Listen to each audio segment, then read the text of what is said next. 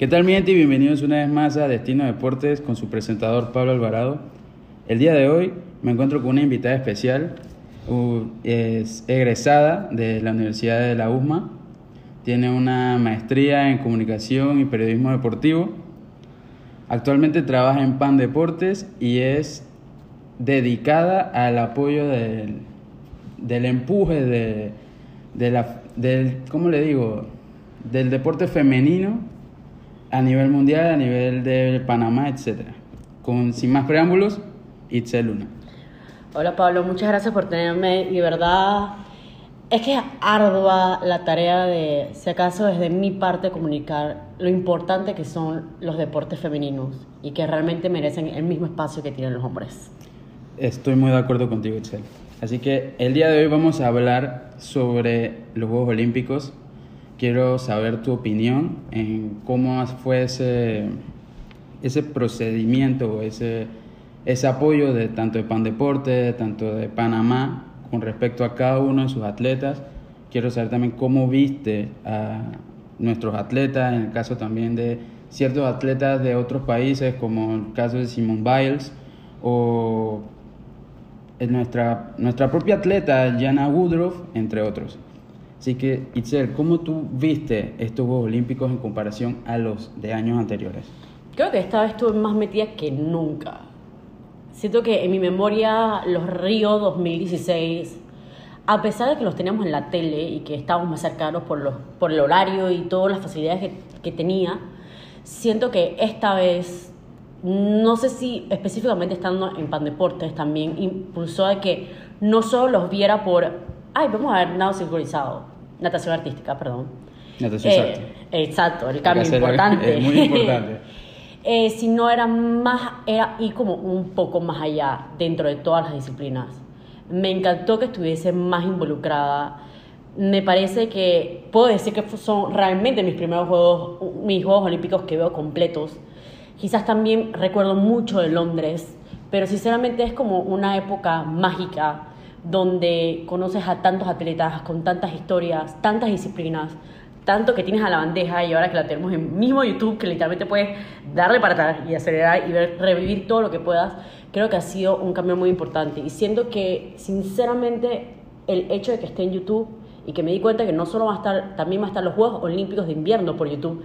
Y es algo muy, también, si no me equivoco. Exacto, va a ser algo bastante importante para que quizás llegue a mucho más gente porque fue importante de que el cambio horario, o sea, mató muchas cosas. Sí. Entonces el hecho de que podías revivir no solo momentos de recap, sino poder revivir el evento completo fue muy importante y lo veo muy positivo.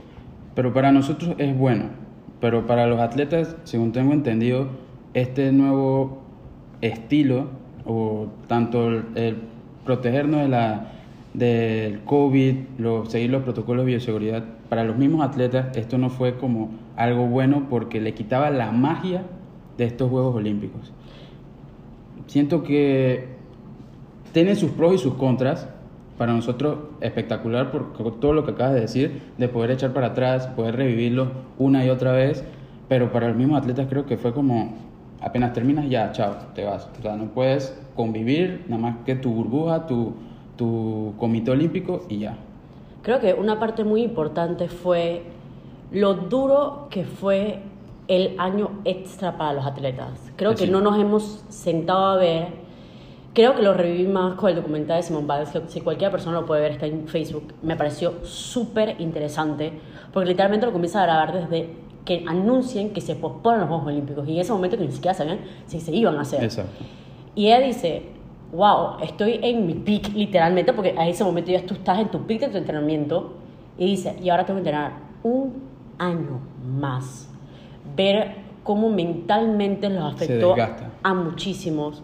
Ver que un Caleb Dressel, que iba a romper todos los récords, rompiendo en llanto y diciendo, wow, lo logré. O sea, que ni él mismo, que es el la persona con el récord mundial pensaba si lo iba a lograr después. Exactamente. Hubo récords que se rompieron en la piscina, pero no todos, porque no todos los, atletas pudieron llegar mentalmente enfocados para llegar a hacer todo lo que tenían previsto.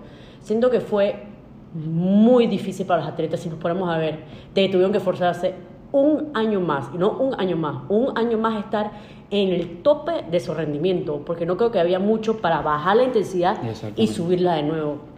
Creo que fue algo muy importante. Se vieron cosas bonitas, como la importancia de la salud mental para Simone Biles. Se vieron cosas feas, como el gesto que hizo Djokovic sobre la salud mental de Simone Biles, pero al final que le rebotó Sí, y ni siquiera él mismo pudo terminar El la- karma. el karma es algo serio. Muy y es, serio. Y es algo que nunca sabes cuándo te puede tocar a ti. Y realmente es algo que no le prestan mucha atención a los atletas. Pero es algo que cuando ves las caras de los atletas cuando llegan a la meta te das cuenta de que sufrieron un poco más. Porque creo que es sacrificio, pero también es sufrimiento. Porque a veces los entrenamientos no son muy fáciles. Y tener que aguantarlos un año más es muy difícil. Entonces tú dices que estos Juegos, piensas que estos Juegos Olímpicos han marcado antes y un después. Totalmente, totalmente porque nos vimos más humanos, vimos unos Juegos Olímpicos sin público, o sea, los atletas literalmente solos, sin nadie en las gradas, nada más que compañeros de, sus- de, de sus países. O sus propios entrenadores. Exacto. Apoyándolos ya.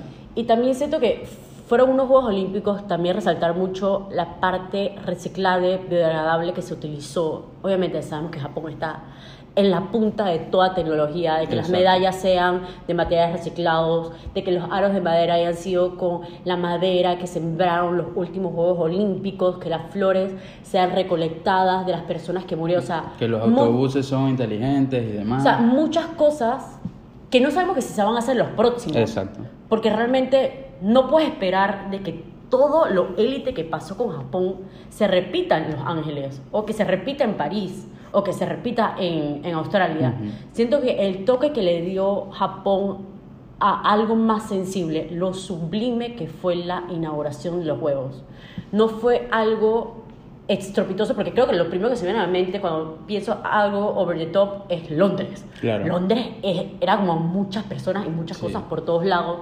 Era algo Lo- nuevo, era algo nuevo. Después Río, me acuerdo a Giselle Bunchen caminando la, la reina de Ipamena, pero esto fue tan sublime recordando a las personas que murieron. Y es, sí es un antes y un después de unas Olimpiadas completamente diferentes en la historia. Vamos a tocar un poquito más el tema que dijiste sobre la mentalidad de los atletas. Y después de escuchar las declaraciones de Simone Biles al retirarse de, las, de la participación en grupo de los Estados Unidos, ¿crees que se debe tener un cambio dentro de la mentalidad de todos, incluyendo tanto comités como atletas a la hora de, o de cara a los próximos Juegos Olímpicos o a los, las competiciones que tengan?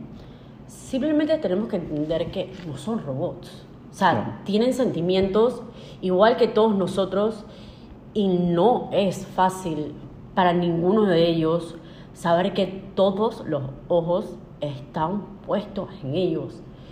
Por lo menos Simone Biles tuvo la seriedad y la responsabilidad y más que todo la madurez de decir, tengo que salirme porque si no voy a afectar a mi grupo y eso me va a molestar más.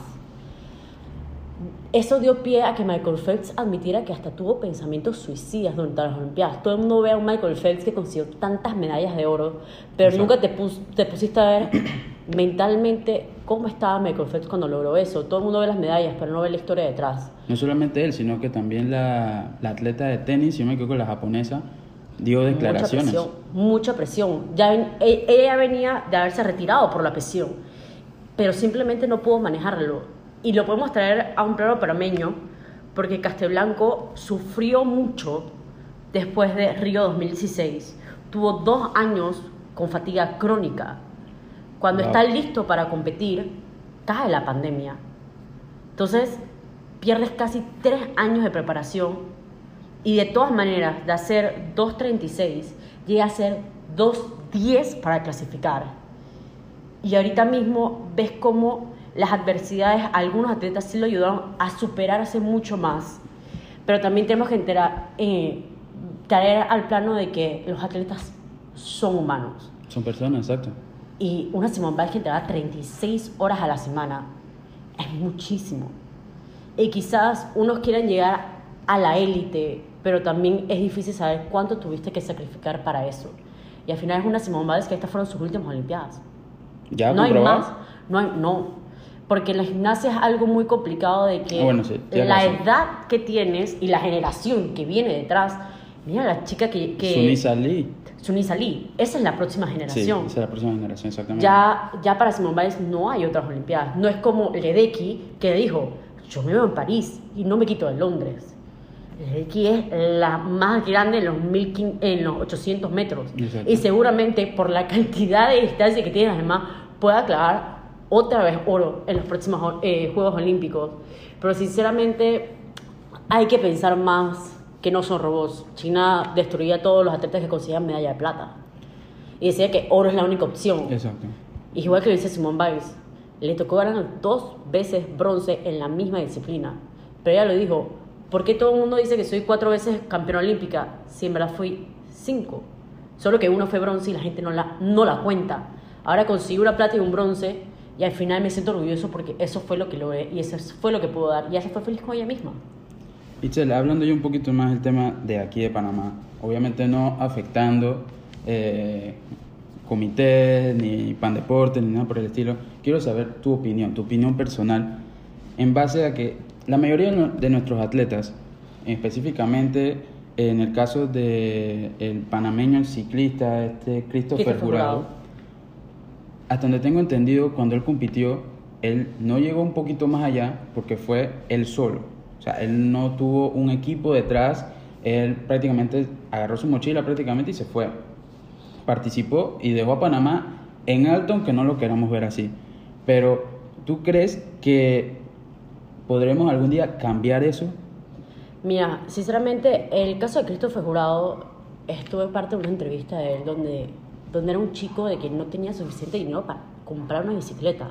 O sea, él armaba sus bicicletas y poco a poco se le dio la oportunidad, llegó a la selección nacional del ciclismo y es un chico que lo ha dado todo. He escuchado muchas críticas diciendo de que se ha invertido mucho en la federación, se ha invertido mucho en él. Es que es un deporte caro. Es como digas que no vas a invertir en equitación. Exacto. O sea, hay deportes que son más sencillos como atletismo, hay deportes que son más caros hasta llegar a la equitación. Hay deportes como el surf que tienes que estar en ciertos lugares para practicarlo. El caso de Christopher creo que sale de la tangente porque al final es una ruta única en el mundo.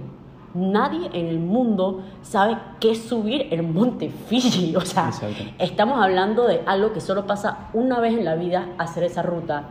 Y simplemente, como tú le dijiste, los que ganaron fueron en equipo. Porque tienes un puntero, después lo rebasas. Hay mucha estrategia de ciclismo. Y el simple hecho de que Panamá haya conseguido un cupo país y que ese cupo se le dado a Christopher y Christopher haya sido historia panameña, ser el primer clasificado en unas Olimpiadas en el ciclismo, eso- ya es muchísimo. Muchísimo. Entonces las personas quieren ver cosas así como si no fueran nada. Que Castiblanco vaya por segunda vez a unos Juegos Olímpicos. Cuando clasificó su primero era su tercera maratón en su vida. Bueno, el caso también de Alonso Edward, que vuelven a, a caer en ese de las lesiones, que en la parte final cae nuevamente, pero es algo de, de aplaudir. O sea, el muchacho, si no me equivoco, su récord personal era de 19.8 segundos.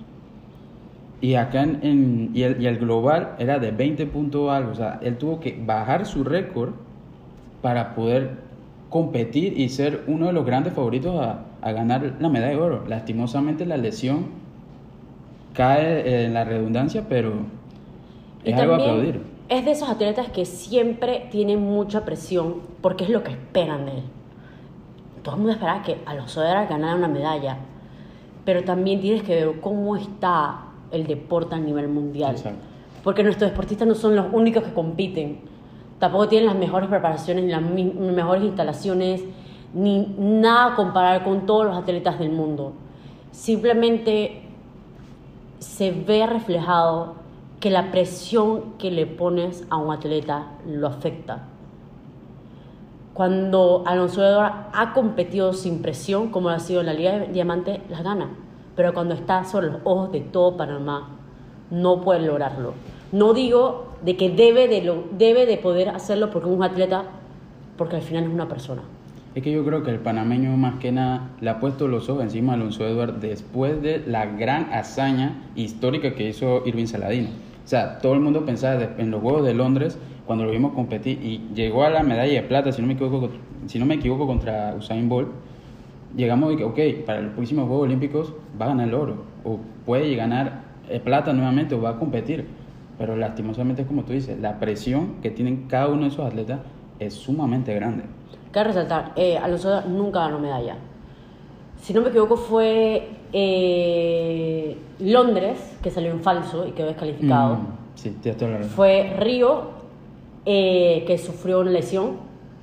Y ahora, eh, en los terceros Juegos Olímpicos, sufrió otra lesión.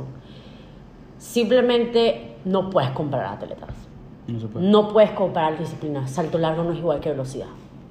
Eso. Y velocidad no es lo mismo que vallas. Y vallas no es lo mismo que piscina. No puedes esperar tener las mismas expectativas de una disciplina completamente diferente a un deportista completamente diferente. Simplemente siento que la presión fue mucha y no hay nada que reclamarle porque al final está dentro de los mejores del mundo. Exacto. Y siento que muchas personas no reconocen el hecho de llegar a unas Olimpiadas. Solo 10.000 personas de 7 billones llegan ahí. O sea, es una élite de O sea, es literalmente... un privilegio, es un privilegio. es un privilegio simplemente llegar y desfilar con tu bandera.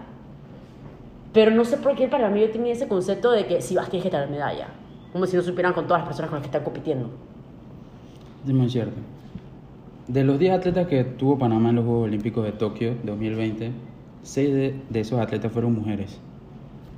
Como tú que eres de las comunicadoras que apoya tanto el papel de la mujer dentro del deporte, ¿cómo ves o cómo viste el desempeño de la mujer panameña dentro de los Juegos Olímpicos para representar a Panamá? Creo que sin duda alguna la que resalta es Janan Woodruff.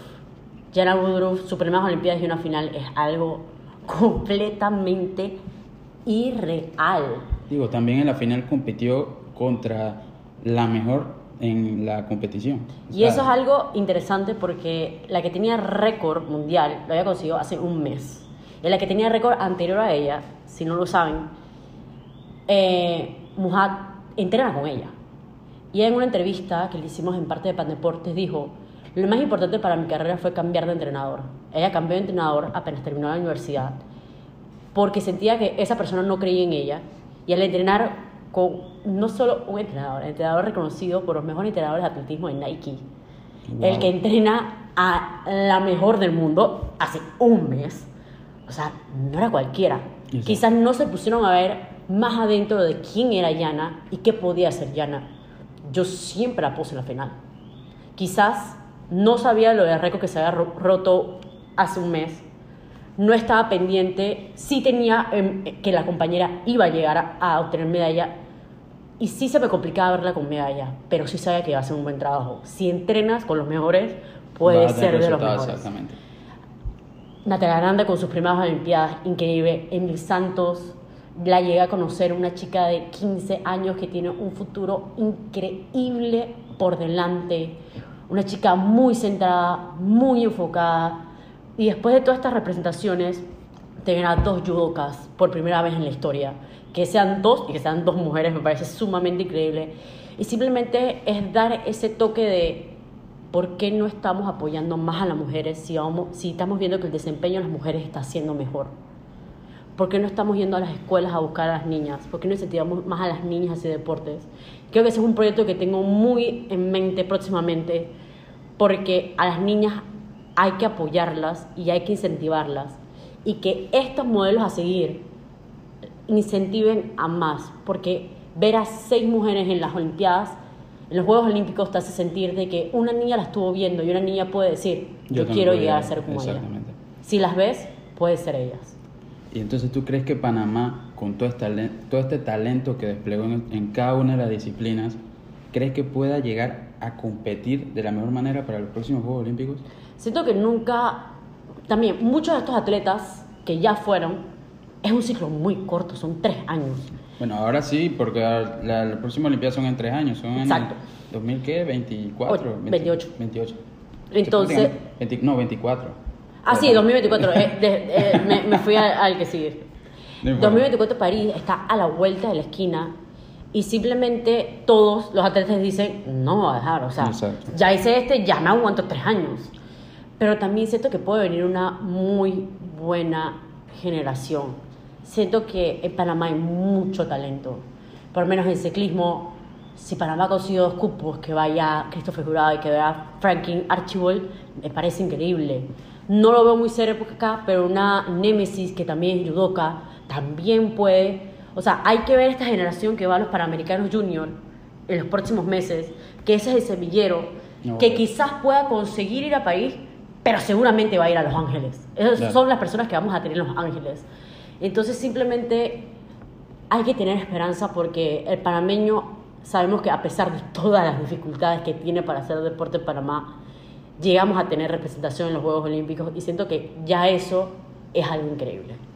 ¿Y sientes que para los próximos Juegos Olímpicos, Panamá, con todo esto que acabas de decir, Panamá podrá tener una mayor cantidad de participantes, en, ya sea en todas estas disciplinas que, nos, que, participaron estos atletas, pero podrá tener mayor cantidad, por ejemplo, ya sea, no sé, fútbol, esgrima, baloncesto, porque vemos a países como Jamaica, o países como, no sé, Pollo Haití. completo 100 Exacto, metros. y van más de 10 personas, o sea, van más, más de 10 part- eh, atletas y Panamá siempre quedamos, o pensamos más que nada, que o sea, siempre son 10 o siempre son menos de 10. ¿Crees que Panamá para los próximos pueda tener mayor participación de atletas? Algo muy importante que va a haber el cambio, quizás no sé si para París, pero creo que sí para Los Ángeles, va a ser la construcción del centro de alto rendimiento. Después del centro de alto rendimiento, te aseguro de que quizás la migración sea, no sé si mucho más grande, pero sí será más grande. ¿Y como para cuándo crees que esté eso? El centro de alto rendimiento se está licitando ahorita mismo. Van a ser, bueno, se me va la cantidad de hectáreas que van a hacer. Wow. Creo que con lo que vieran como cinco veces o siete veces el Rommel Fernández. El Wow. lote va a estar exactamente atrás de, de lo que es el hipódromo. Va a ser algo gigante. Ya teniendo una instalación como un centro de alto rendimiento, siento que ya se puede exigir a los atletas. Claro. Y siento que no es lo único que les falta a nuestros atletas. A nuestros atletas les falta no solo enviarlo al ciclo olímpico, tienen que ir a campeonatos para fogueo antes de competencia. Si estas dos cosas se dan, que los atletas tengan un régimen de competencia constante antes de una competencia importante, ya sea Juegos Panamericanos, Juegos Centroamericanos, si siguen yendo a campeonatos para prepararse y tienen un centro de alto rendimiento, no dudo de que la delegación sean más de 10 personas. Y ya como última pregunta, Itzel, ¿piensas que Panamá debería mejorar o qué piensas que Panamá debería mejorar de cara a tener atletas mucho más competitivos o qué puede hacer el, ya sea el Comité Olímpico de Panamá o la misma, el mismo Pandeportes para tener buenos atletas o reforzar con ya sea con equipos, entrenadores, como tú dijiste, instalaciones, ¿qué más crees que puede llegar a ayudar? Eh, Ah, Ahí lo corto un pedacito. Bueno, creo que algo que puede cambiar es crear campamentos para atletas, hacer estrategias con comités internacionales que quizás tengan mejores instalaciones o quizás mejores planes de entrenamiento para atletas en el extranjero. Eso siempre es una opción. Quizás también puedan tener lo que es eh, simplemente la visión de las federaciones, simplemente salir de la caja de lo que estamos haciendo, porque seguramente lo que estamos haciendo no es suficiente. Así sencillo. Lo que estamos haciendo no es suficiente para lo que queremos llegar. Y simplemente creo que sacar a nuestros atletas puede ser una buena opción. Y otra que también se está pensando y se está canalizando es crear juegos universitarios, crear becas universitarias para atletas. Muchos atletas no siguen en el deporte porque no ven un futuro en el deporte. Al hacer becas deportivas, a hacer universidades que compitan en atletismo, que quieran crear un equipo de atletismo y que se esfuercen por ello, vas a ver que va a haber atletas que compiten, que estudian y que se van a querer preparar. Porque saben que se preparan pueden llegar a optar por una beca por una, una buena universidad. Siento que esa alianza de juegos universitarios, la alianza de, de atletas en el extranjero, de un centro de alto rendimiento, todo puede ser el fruto de un mejor, una mejor representación de Panamá en el deporte mundial. Es que tienes toda la razón, porque si lo ponemos a ver así, la mayoría de estos atletas, obviamente los que no pueden salir de Panamá, pero en el caso de Jana Woodruff, Alonso Edward, Tyler Christianson, son... Emily Santos. Emily, Santos, está en una escuela en Estados Unidos, porque ni siquiera entra a la universidad. O sea, son atletas que se preparan en el extranjero y deciden, ok, voy a representa a Panamá. O sabes que voy a dar mi granito de arena para que el deporte de Panamá siga creciendo. Y eso es algo que hay que aplaudir y hay que agradecérselo. Realmente es un esfuerzo sobrehumano que hacen los atletas de Panamá. Y simplemente para mí verlos con la banderita en los Juegos Olímpicos para mí es impresionante. O sea, no cualquiera llega a la élite del deporte. No cualquiera. Bueno, Recuerden que pueden seguir todas nuestras noticias, ya sean nacionales o internacionales, a través de nuestra página web www.destinopanamá.com.pa. También recuerden que pueden seguirnos en nuestras redes sociales arroba destinopanam y pueden escuchar todos los podcasts todas las semanas en nuestro canal de Spotify Destino Deportes. Itzel, fue un placer tenerte este día en Destino Deportes. Para mí fue un placer hablar un poco de los juegos es una ocasión cada cuatro años. la verdad es muy especial y muy lindo ver todos estos deportes. No, sí, tienes toda la razón. Y apoyar, siempre es bonito apoyar el deporte panameño y que siga creciendo. Así es. Así que, gente, se despide con ustedes Pablo Alvarado y nos vemos en la próxima. Chao.